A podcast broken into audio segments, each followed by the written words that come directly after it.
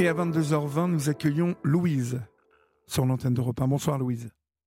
Bonsoir Olivier. Bonsoir. D'où nous appelez-vous et quel âge avez-vous Louise? Alors j'ai 35 ans et je vous appelle du département de l'Eure en Normandie. D'accord. De, quoi voulez-vous me parler Louise? Alors ce soir, euh, j'aimerais pouvoir témoigner de mon parcours de vie après l'inceste qui malheureusement illustre assez bien toutes les conséquences que ce fléau peut avoir sur absolument toutes les sphères de, nos vies, bien malgré nous. Oui. Et je vous parlerai euh, également mon, mon, chemin de guérison par l'écriture et de mon engagement associatif auprès des enfants de Tamar, qui fait un travail formidable et ça me paraît important de, de les mettre en valeur. Bien évidemment. Et surtout, et surtout, en fait, je voudrais, au nom de toutes les victimes, lancer un appel au secours parce que c'est insupportable et ça doit s'arrêter maintenant. Et nous, nous, nous, allons évoquer, hein, bien évidemment, votre engagement associatif, Louise, euh, et euh, ce, cri d'alarme que vous poussez, euh, malheureusement, ce soir. c'est dans un contexte autour de l'inceste qui, qui, qui, ne cesse d'être présent en France. Hein. on parle de, de la France, et, qui semble être quand même un sujet, avant que nous vous écoutions euh, raconter votre histoire, euh, n'avez-vous pas le sentiment qu'il y a un tabou autour de l'inceste? Alors, si, il y, a un tabou qui est présent depuis extrêmement longtemps. Mais là, justement, je trouve que ces derniers temps, on a l'impression que ce tabou, il se, libère quelque peu. On en parle un petit peu plus dans les médias. On sent qu'il y a quelque chose qui se passe. Euh, même le gouvernement fait des spots à la télé. Bon, c'est des spots façon prévention routière, donc ça peut être un petit peu étrange pour ce sujet-là. Mais, euh, mais en tout cas, il y a des choses qui commencent à être mises en place. On commence à en parler et ça, c'est très bien, mais ça suffit pas en fait. Nous, les victimes, ça fait tellement longtemps qu'on attend ça que là, en fait, on attend qu'il y ait des décisions concrètes de prise. Parce qu'en parler, c'est bien, mais, mais on attend plus en fait. Vous, vous, trouvez que la société ne réagit pas, ne parle pas assez de tout ça? Alors oui, euh, clairement c'est encore euh, très compliqué dans, beaucoup de familles. Il y en a qui acceptent quand même d'en parler un petit peu, mais, mais globalement euh, c'est vrai que c'est encore beaucoup passé sous silence parce que tout simplement c'est horrible. Il n'y a personne qui a envie d'imaginer que des enfants se fassent violer au sein de leur propre famille. Personne n'a envie de penser à ça. C'est bien normal. Mais, mais ça se passe. Ça se passe. 10% des Français euh, disent avoir été victimes d'inceste. Donc ça se passe beaucoup plus souvent qu'on ne le croit. Et, euh, il faut que ça s'arrête en fait. Il faut qu'on prenne des mesures pour euh, que les, agresseurs soient condamnés, que les professionnels soient formés pour prendre en charge les victimes. Il faudrait faire la sensibilisation dans les écoles. Il y aurait tout un tas de, choses à faire pour, que les choses s'améliorent. On se demande un petit peu euh, bah, qu'est-ce qu'on attend? Parce que là on a eu plein d'études de fait euh, sur les conséquences psychotraumatiques, sur euh, sur le, nombre de victimes qu'il peut y avoir, on a eu tout un tas de témoignages. Là on a vraiment tout entre les mains pour se dire ok la situation elle est grave, ça coûte en plus un fric dingue pour reprendre les propos de certaines personnes à, à, la France cette problématique. Parce qu'en fait toutes ces victimes qui sont dans l'errance elles coûtent très cher parce qu'elles sont beaucoup hospitalisées, il y a beaucoup de traitements, elles sont souvent en arrêt maladie, euh, et, ça, ça coûte très cher à l'État. Donc, moi, je dis, enfin, je ne suis pas la seule à le dire, on est beaucoup à le dire, il faudrait euh, débloquer des fonds plutôt en amont pour éviter qu'il y ait autant de victimes et pour éviter qu'il y ait autant de victimes dans l'Iran. Et peut-être que euh, ça coûtera moins cher à la société au final. Donc, en fait, on a tous à y gagner, en fait. Bien évidemment. À prendre les choses en amont. Vous avez été victime euh, d'inceste à l'âge de 10 ans, Louise. Euh, vous avez été agressée par votre grand-père. Euh, c'était il y a, vous avez 35 ans, c'était maintenant il y a 25 ans. il y a 25 ans, on ne parlait pas de ça. est-ce que, est que vos, vos, parents ont-ils réagi à l'époque? Est-ce que vous avez parlé à l'époque? Que, que s'est-il passé exactement?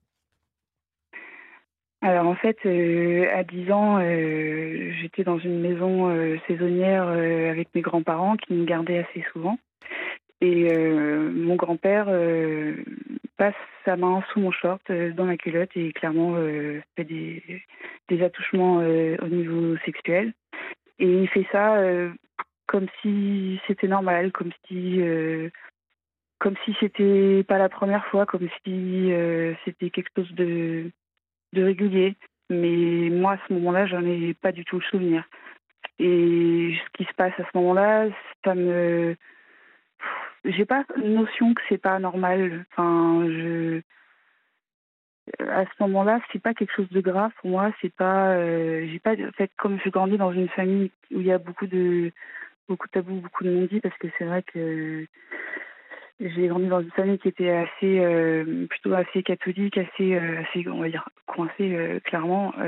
et il y avait beaucoup de sujets dont, dont il fallait pas parler. Et puis, et puis, bah, l'inceste encore moins. Enfin, ce mot-là n'existait même pas à l'époque.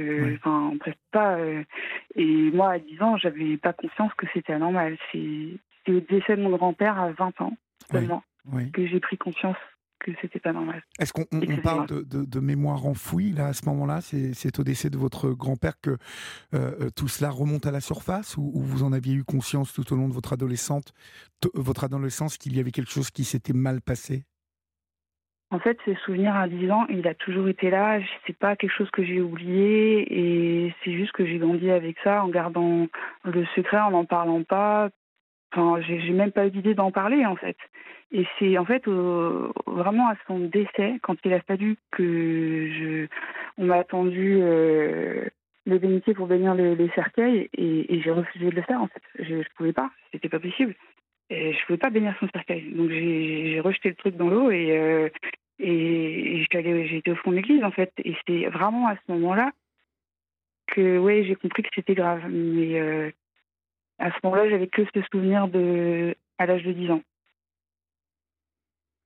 Et lorsque tout remonte comme ça, euh, quel impact cela a sur vous euh, psychologiquement? À ce moment-là, euh, à l'âge de 20 ans, j'ai sombré trois années en dépression terrible. Mmh. j'ai été vraiment, vraiment mal, avec beaucoup d'angoisse, des, des, troubles alimentaires, des troubles du sommeil, c'était, c'était vraiment compliqué. Il y a eu des passages, euh, des mises en danger, des passages à l'acte. J'ai tenté de me suicider au point que j'ai été deux jours en réa. Enfin, ça a été très compliqué euh, à ce moment-là. Et, euh, et en fait, ce qui était vraiment compliqué, c'est que j'avais beau parler, à ce moment-là, je commençais à parler de ce que j'avais pu subir. Les professionnels ne faisaient pas le lien en fait entre tous les symptômes et peut-être les conséquences psychotraumatiques de quelque chose ils ont fait de la bobologie, si je puis dire, en essayant de traiter les symptômes euh, par-ci, par-là. Ils m'ont collé tout un tas de, de, troubles de traitement à n'en plus finir. J'ai été hospitalisée plein de fois. Mais, euh, mais j'étais en errance totale, en fait. Il n'y a aucun médecin qui a mis le doigt là-dessus. Aucun médecin Donc, euh, non, aucun médecin. En trois ans d'hospitalisation, et puis des psys, j'en ai vu des psychologues dans le privé, j'ai fait de l'hypnose, j'ai fait de l'NDR, j'ai essayé plein de choses. Mais, euh, mais non, il y avait ça. J'ai pas réussi à avancer comme ça. Ce qui m'a sauvé à ce moment-là, c'est euh, déjà il y a, mes amis, deux, très bonnes amies de lycée et deux très bonnes amies de fac euh, qui sont restées à mes côtés. Et grâce à elles, j'ai pu, j'ai pu tenir le coup. Il y a eu l'écriture aussi et, et les associations, les forums, les échanges entre victimes, tout ça, ça m'a beaucoup aidé. Mais à ce moment-là, ça n'a pas du tout été le parcours de, soins qui m'a qui aidé à sortir euh, la tête de l'eau. Mais finalement, aucun, euh, psychologue, aucun psychiatre n'était euh, formé pour, pour prendre en charge des enfants abusés. Tout à fait. Il n'y en a même aucun qui était formé tout simplement au psychotraumatisme. Psychotraumatisme, ça peut être n'importe quoi. Il faut que c'est souvent des violences sexuelles.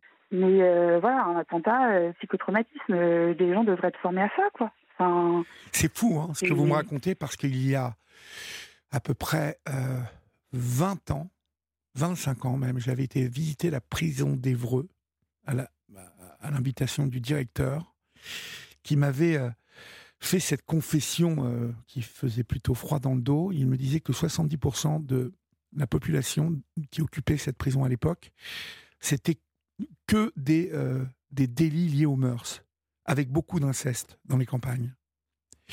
Donc ça veut dire qu'aujourd'hui, vous nous parlez d'un état plutôt délabré de la prise en charge des enfants abusés, euh, alors qu'il y a 25 ans déjà, c'était un problème qui était euh, très présent et, dont personne ne pouvait ignorer. Et surtout que là, vous parlez de 70% de la, population de la prison des rues qui était concernée par des affaires de mort. Moi, le, chiffre qui me vient, moi, dans les 70%, c'est 70% des plaintes passées sans suite, des plaintes déposées pour violences sexuelles commises sur les enfants. 70% sont classés sans suite. Oui. Alors aujourd'hui. Plus tous, toutes celles et tous ceux qui ne, qui ne parlent pas aussi. Ben voilà, donc en fait, là, les, les, les gens dans les prisons, en fait, ça, ça, fait que les affaires qui ont été dénoncées et condamnées. Mais vous imaginez les 70% qui ont été classés sans suite, ce que ça représenterait C'est pour cela que je vous posais cette question sur le tabou qui entoure euh, euh, ben, les enfants abusés, parce que euh, lorsque j'ai travaillé pour Dans les yeux d'Olivier sur ce sujet, vraiment, c'est ce qui remontait. Il y avait une, difficulté, une gêne à évoquer euh, ben, tout ça, tout ce qui entoure euh, l'inceste, euh, les attouchements sexuels faits sur les enfants, les, viols, comme si on voulait étouffer les choses, comme si on voulait les cacher, en fait. On veut les cacher parce qu'on veut pas savoir, on veut pas savoir que ça existe parce que c'est horrible, mais le plus horrible, c'est que ça touche des enfants, ça touche le plus souvent des enfants aussi handicapés. Il faut savoir qu'un enfant handicapé, en France aujourd'hui, il a 3 à 4 fois plus de risques d'être victime de violences sexuelles. Et concernant les femmes autistes, écoutez bien, c'est 9 femmes autistes sur 10 qui est victime d'agression de violences sexuelles au moins une fois dans sa vie, et c'est souvent plusieurs fois. 9 femmes autistes sur 10, comment on peut vivre aujourd'hui dans un pays où être handicapé, ça veut dire qu'on va être beaucoup plus à risque d'être victime de violences sexuelles? Comment c'est possible ça aujourd'hui en 2023 C'est fou. On va marquer une pause, si vous le voulez bien, Louise, et puis euh, on revient tout de suite ensemble, d'accord? Bien sûr. À tout de suite. Il est 22h33, vous êtes euh, sur la libre antenne d'Europe 1 et vous pouvez composer le 01 80 20 39 21. Vous qui écoutez euh, Louise depuis euh, maintenant une quinzaine de minutes, évoquer ce sujet tabou de, de l'agression sexuelle, du viol, de, de l'inceste et tous ces enfants qui souffrent encore aujourd'hui en silence, ces enfants qui ont grandi aussi, euh, mais aussi euh, toutes celles et ceux qui euh, actuellement sont victimes de ce type de comportement. Et tout cela reste une problématique dont on, on sent qu'on n'a pas trop envie d'en parler, hein, une, une, problématique très taboue.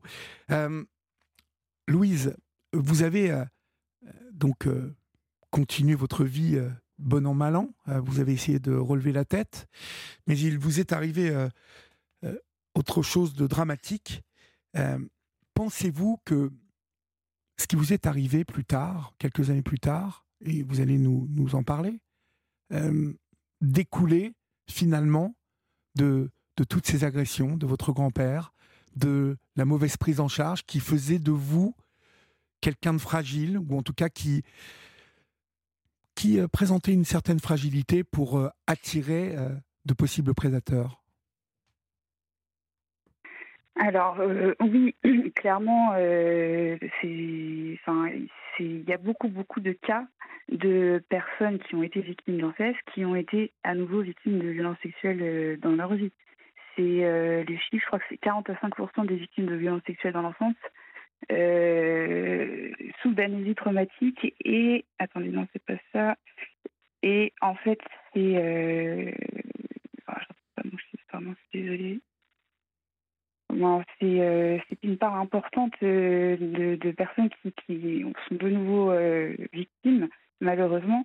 Et, ça, ça s'explique de, différentes manières. Souvent, c'est quand le trauma, effectivement, il n'a pas été bien traité, pas bien pris en charge.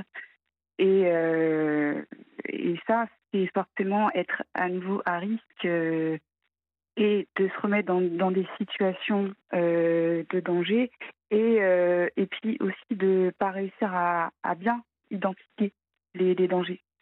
Enfin, c'est tout un, travail euh, à faire parce que, en fait, quand on a été euh, victime d'inceste, qu'on a été victime d'un psychotraumatisme, euh, en fait, quand on se retrouve, en fait, ça fait complètement bugger le, cerveau. Et quand on se retrouve à nouveau dans une situation de danger, on se retrouve un petit peu comme les animaux pris en plein phare sur la route quand, quand vous arrivez dans votre voiture.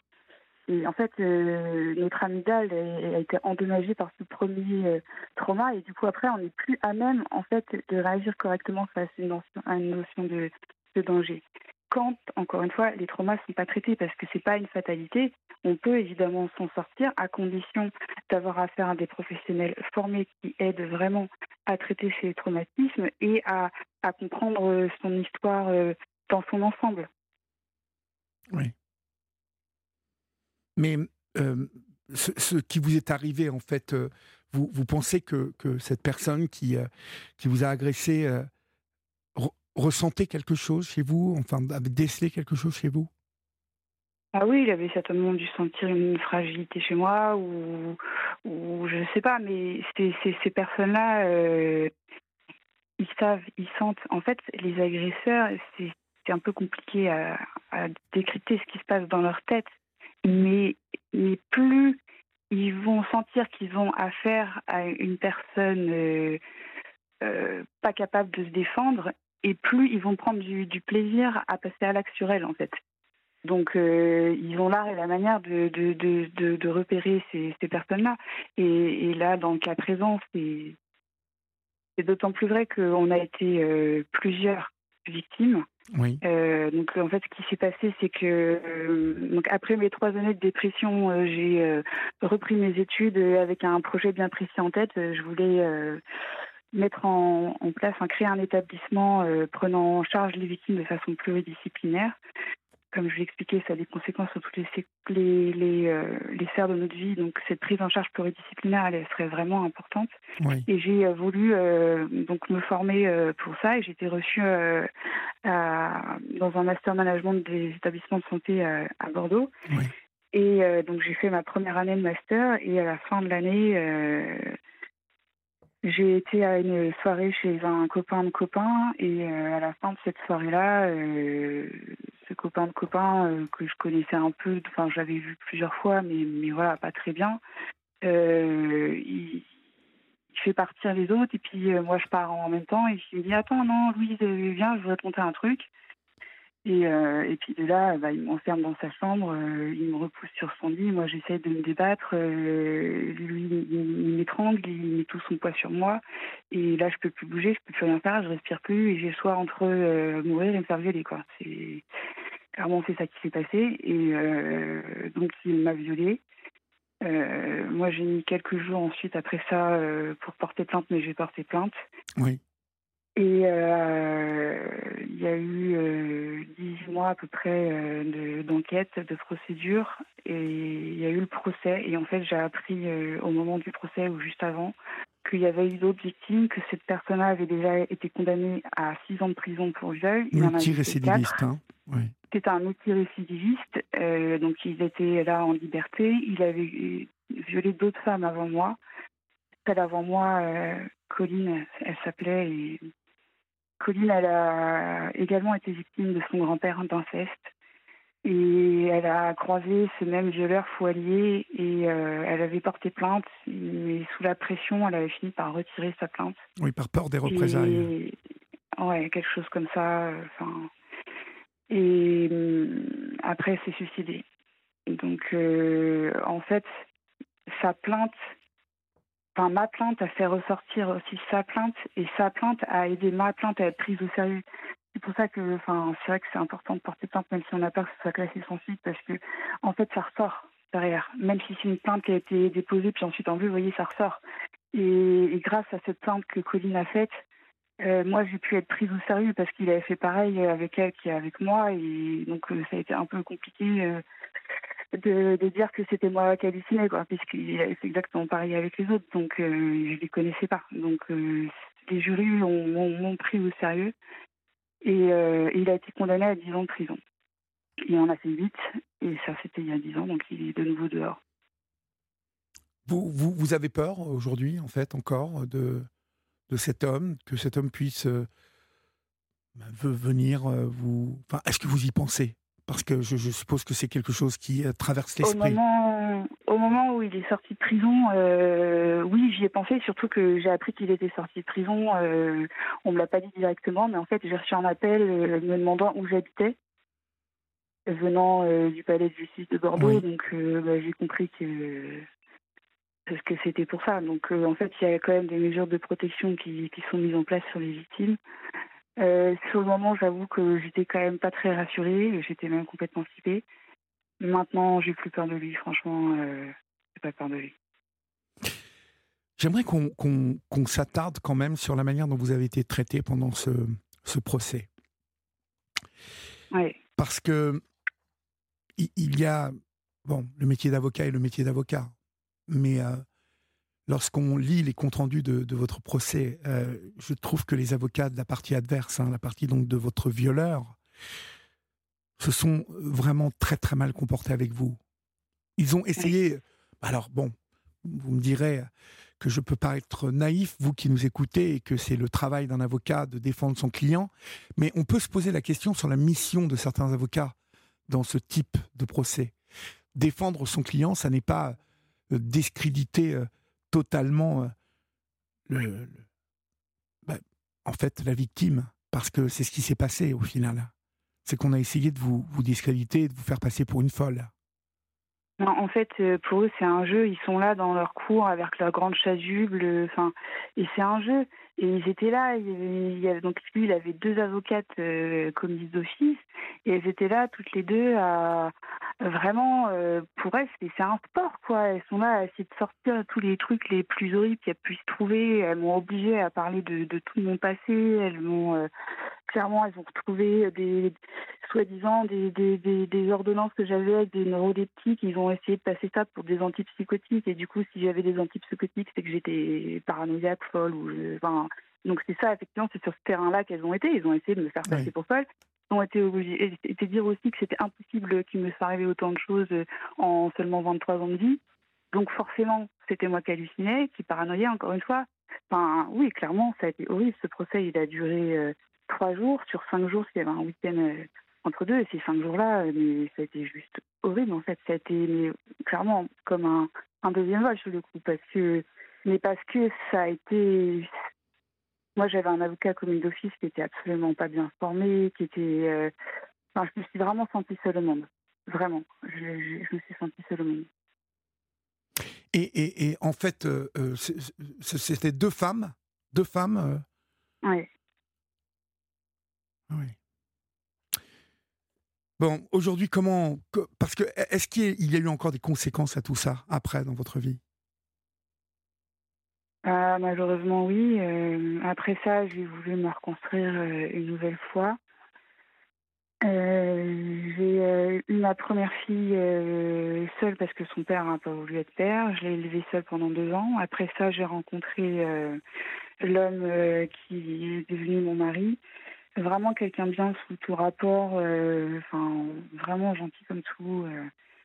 Et euh, je suis tombée amoureuse de lui et il est devenu euh, un peu le, papa de ma première fille. On a eu deux autres enfants, on a fait construire une maison écologique en bois. Euh, moi, j'étais partie dans les délires zéro supermarché, zéro déchet, parce que je suis assez écolo, tout ça. Et vraiment, j'avais plein de projets en tête. vraiment, j'avais bien, pour moi, la roue, elle avait tourné. Pour moi, tout ça, c'était le passé. J'avais ma famille, j'avais ma petite maison. Enfin, vraiment, j'étais heureuse, quoi.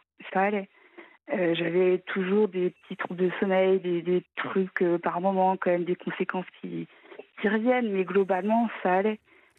Et euh, neuf mois après le mariage, aux deux mois de, notre dernier enfant, notre fils, un fils après deux filles, j'ai commencé à avoir un, sentiment de malaise vis-à-vis de mon mari. Il a Déjà, il s'était euh, reconverti euh, pour être professeur des écoles. Il était ingénieur au début quand euh, je le connaissais. Et entre deux, il, est devenu professeur des écoles. bon, ça, pourquoi pas. Hein. Et s'il voulait être plus dispo pour les enfants, tout ça, très bien. mais vraiment, les derniers mois, les derniers mois, j'avais mon alarme intérieure qui, qui s'était mise à sonner. Un mauvais pressentiment, une façon qu'il avait de regarder les enfants à la piscine euh, quand il avait ma fille née dans ses bras, il y avait quelque chose qui me dérangeait. Pourtant, j'avais vraiment mais rien vu de, concret. C'était juste vraiment de l'ordre du ressenti. Hein.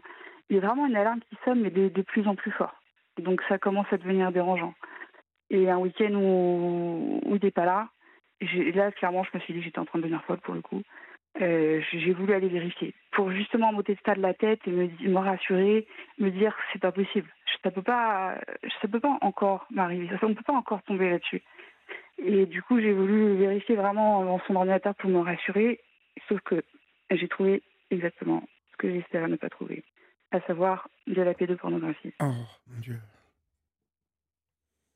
Et euh, donc j'ai passé une nuit entière à réfléchir avec ça, avec quoi faire, euh, seule avec un bébé de deux mois, euh, une fille de cinq ans, une autre fille de sept ans, enfin, professeur des écoles, donc il y avait mes enfants, mais il y avait ceux des autres. donc au petit matin, j'ai appelé la gendarmerie. Je leur ai dit factuellement ce que j'avais vu, pensant encore peut-être j'avais mal interprété, je sais pas, n'importe quoi, j'espérais encore tellement que ce soit pas ça. Et là tout de suite les gendarmes m'ont dit ah non mais madame ça pose question.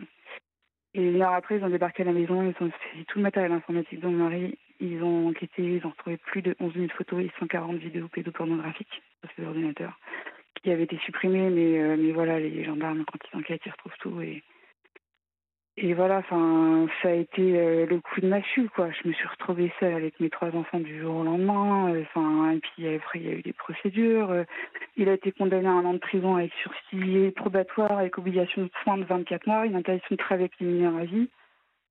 mais pour autant, il fallait encore que je protège mes enfants, parce que ça protégeait pas nos enfants. Donc il y a eu deux ans de procédure devant le JAF. Le monsieur faisait appel tous les six mois. Et moi, je disais, mais c'est hors de question que monsieur soit seul avec mes enfants et qu'on a retrouvé sur son ordinateur, parce que clairement, euh, on a su que, enfin, que clairement, il, voilà, il prenait son pied à regarder des enfants faire violer sur des vidéos. Donc c'était, enfin, vraiment, il y avait un vrai souci dans sa tête, quoi. Il faisait ça depuis qu'il avait 14 ans. Donc, enfin, pour moi, euh, c'est pas possible. Il y a forcément un risque de passage à l'acte C'est un mec qui fait ce genre de choses. Donc, euh, moi, je veux pas qu'il soit seul avec mes enfants. Le JAF a, bien entendu euh, ma parole. Pour l'instant, euh, tant qu'il y a l'obligation de soins, mes enfants sont protégés. ils, voient leur père que en visite médiatisée ou avec un tiers. Mais là, l'obligation de soins se termine et là, ça va être remis sur le tapis. Je sais déjà que son avocate a l'intention de leur demander les droits de garde. Et je sais pas combien de temps moi je vais réussir à tenir comme ça. Mais, euh, mais voilà, c'est une bataille, à mon avis, jusqu'à leur majorité, là, tel que c'est parti. Vous vous êtes séparé de cet homme euh, de toute façon, c'est euh, voilà. Ah, j'ai mis dehors, euh, direct. Enfin, quand il est revenu, les gendarmes sont venus, et c'était dehors. Il, à un moment donné, il a essayé de revenir, j'ai remis dehors. Enfin, il, il sortait à un moment donné, j'ai baissé tous les volets, la maison. Pour moi, c'était net. C'était hors de question qu'il dorme sous le même toit que mes enfants, en fait. C'était même pas que je voulais pas. Enfin, c'est vis-à-vis des enfants que c'était pas possible, en fait.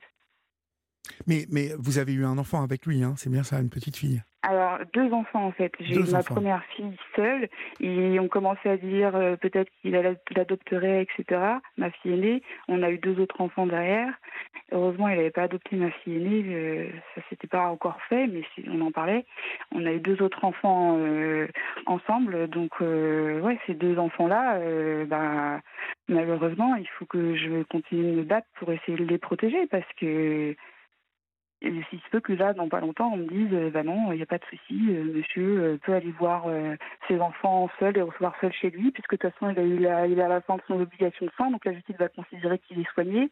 Mais en quoi aller voir un psychiatre une demi-heure tous les mois, ça va soigner ce genre de problématique Même sur 24 mois, je ne vois pas. Enfin, sachant que le psychiatre, il est soi-disant un ponte du secteur, je ne nommerai pas parce que ça ne fait pas, mais ce psychiatre-là, qui est soi-disant un ponte, il a pondu une attestation au bout du deuxième rendez-vous qu'il voyait monsieur, en disant que son état psychopathologique ne contre-indiquait pas la garde de ses enfants.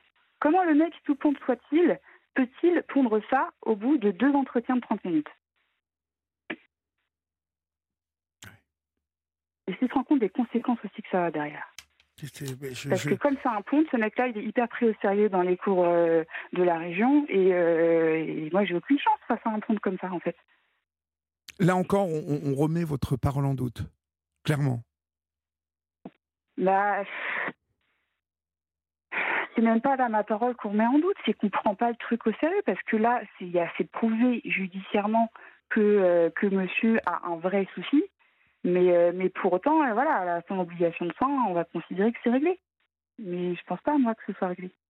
Et ça paraît logique. Enfin, je sais pas ce que vous en pensez vous, mais. Bah, je, pense la même chose que vous, mais euh, il, a été condamné cet homme quand même, puisque je. Oui, il a été condamné à un an de prison avec sursis probatoire. Interdiction euh, d'exercer auprès de, mineurs, mais euh, sur un temps voulu, deux ans. Non, non, ça l'interdiction de travailler avec les mineurs, c'est à vie, et il a l'inscription officier des délinquants sexuels aussi à vie. Donc il ne peut plus, bah, il ne peut plus être professeur. Oui, c'est ça. Donc en fait, la justice considère qu'effectivement, par mesure de précaution, on va l'empêcher de travailler avec des mineurs, mais concernant nos enfants en commun, par contre, non, il n'y a pas de problème. La, justice, elle ne se prononce pas là-dessus. Ou alors, il faudrait passer par le JAF et se battre, du coup, tous les six mois avec des nouvelles audiences pour reprouver que non, en des questions que M. social avec eux. D'accord.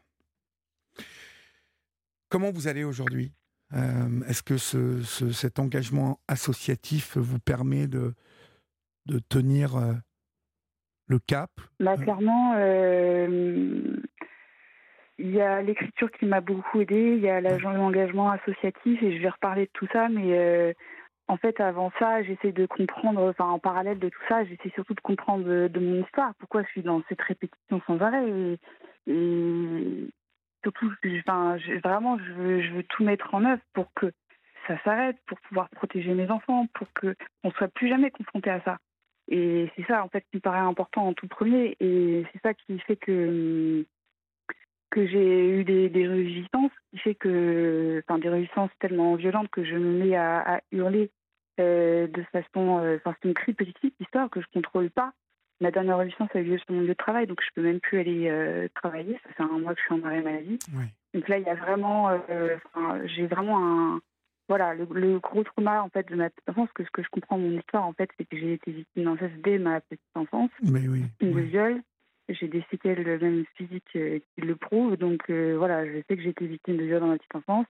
Et voilà, j'essaie de comprendre tout ça en fait, tous ces traumas pour euh, pour vraiment avoir l'impression de me libérer de tout ça. Et pour me libérer de tout ça aussi, j'écris.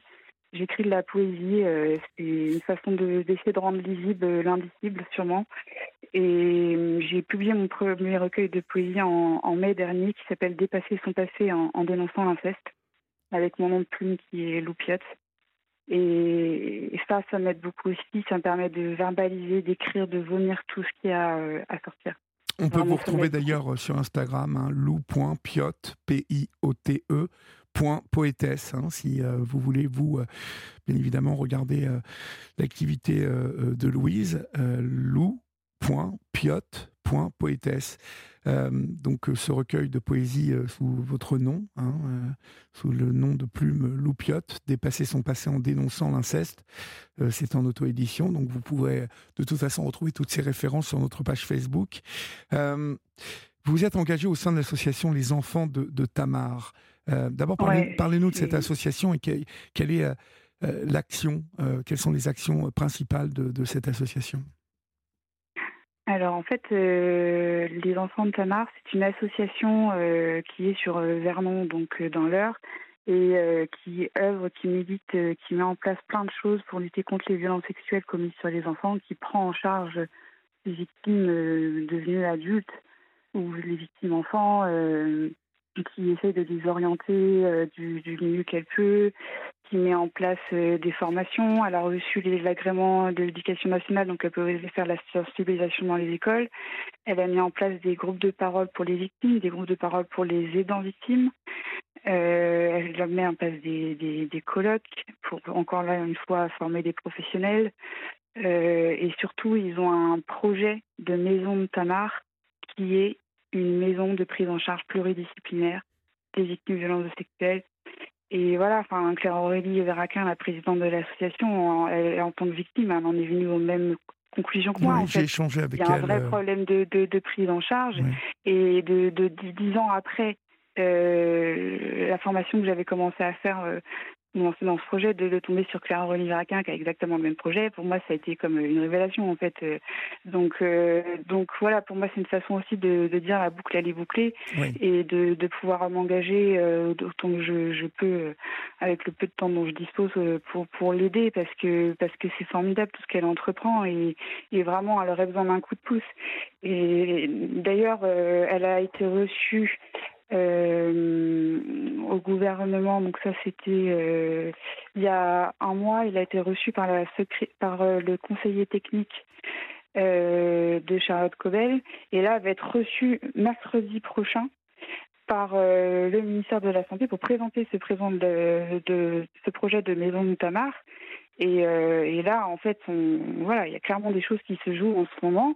Et c'est le moment de vraiment de, de, de, de, de parler de cet assaut, d'essayer de faire bouger les choses pour que enfin on puisse lui donner les moyens de mettre en place tout ce qu'elle pourrait mettre en place pour aider les victimes et pour, pour libérer ce tabou et puis pour que ça s'arrête, pour qu'il n'y en ait plus des victimes. Mhm. Parce que là, pendant qu'on discute, toutes les trois minutes, il y a un nouvel enfant qui est victime de violences sexuelles.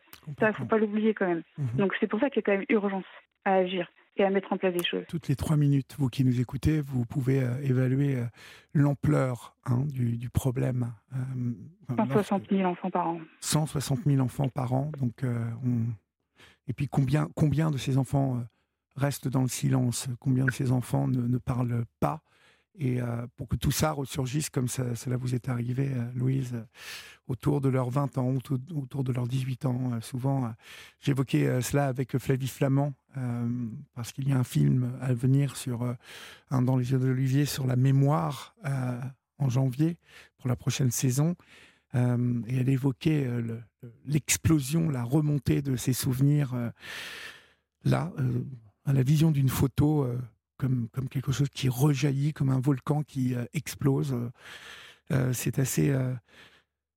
Ouais, c'est fou d'entendre toutes ces histoires et voir combien d'enfants ont, été abusés dans ces conditions. en tout cas, Louise. En fait, on nous dit, on nous dit à nos victimes de, de, de, passer à autre chose, de plus penser à tout ça, de tourner la page. Mais le problème, c'est que si on tourne la page sans traiter le trauma, ça peut nous, nous répéter la figure n'importe quand. Mais je pense que là. C'est pour ça que c'est important de Oui, et je pense que la meilleure manière euh, de boucler la boucle, comme vous l'avez dit, et euh, de bien comprendre euh, le, fond, le mécanisme du mal qui ne vous appartient pas, hein, Louise, et qui n'appartient à aucune victime, qui appartient à tous ces salopards qui euh, profitent euh, de l'état de, l'enfant, hein, de, l'insouciance, euh, n'appartient pas à la victime. Et, le fait que vous vous étiez, vous, êtes engagé dans cette association des enfants de, Tamar est, est, la meilleure manière de boucler la boucle. En tout cas, je vous remercie pour votre témoignage ce soir sur l'antenne d'Europe 1. Je rappelle qu'on peut vous retrouver sur Instagram, lou.piot.poétesse. Et puis, vous avez écrit un recueil de poésie euh, sous votre nom, euh, Dépasser son passé en dénonçant l'inceste, que vous pouvez trouver facilement sur Internet. Chers amis, bonsoir Louise, merci. Et je peux juste repréciser que les enfants de Tamar donnent une, enfin, organisent une une journée euh, d'une réunion publique le 14 novembre en présence de Nathalie Mathieu, la coprésidente de la Civise. Et c'est vraiment un événement qui serait important. On a vraiment besoin de, de, monde, que les gens se déplacent. Ça aura lieu à Vernon, au lycée Georges Dumézil. Et on aurait vraiment besoin de vous eh ben, très pour euh, que cette association euh, soit prise au sérieux. Il y a toutes les informations sur leur site internet, les enfants de Tamar. Je crois que vous avez mis en lien aussi. Et on, on reportera le lien sur la page Facebook. Merci Louise. Passez une bonne nuit et courage à vous. Au revoir.